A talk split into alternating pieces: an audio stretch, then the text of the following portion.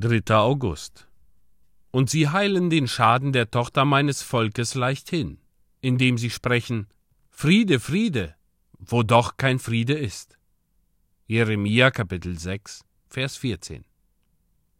Es gibt eine Klasse von Menschen, von denen man nicht sagen kann, dass sie besonders leichtfertig oder ungläubig sind, die aber entschlossen sind, sich um nichts zu kümmern.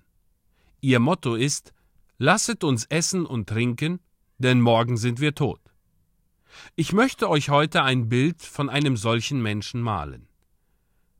Dort drüben im Haus wohnt ein Bauer. Es herrscht tiefe Nacht. Diebe sind im Begriff einzubrechen. Sie werden weder sein Leben noch seine Güter schonen. Unten im Hof liegt ein Hund angekettet. Er bellt, bellt und heult.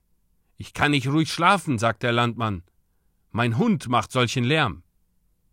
Der Bauer kriecht aus dem Bett, nimmt die geladene Flinte, öffnet das Fenster, legt an und erschießt seinen Hund. So, brummt er, nun ist es gut. Er geht wieder zu Bett und liegt ganz ruhig da. Jetzt kann ich sicher schlafen, sagt er, denn ich habe den Hund getötet. Ach, hätte er doch auf die Warnungen des treuen Tieres gehört. Bald wird er das grausame Messer fühlen und seine todbringende Torheit bereuen. So macht ihr es, wenn euer treues Gewissen sein Bestes tut, euch zu retten.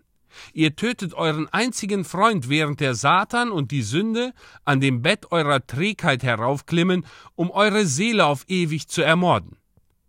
Was würden wir von dem Seemann denken, der alle Sturmvögel in dem Glauben erschießt, dass es dann keinen Sturm mehr gibt?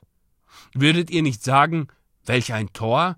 Diese Vögel werden von den gütigen Vorsehungen gesandt, um ihn vor dem Sturm zu warnen. Warum bringt er sie um? Sie sind doch nicht zu fürchten, sondern der Sturm und die tobende See.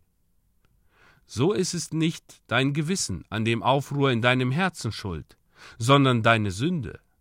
Dein Gewissen, das treu seine Aufgabe erfüllt, sagt dir nur, dass bei dir nicht alles in Ordnung ist.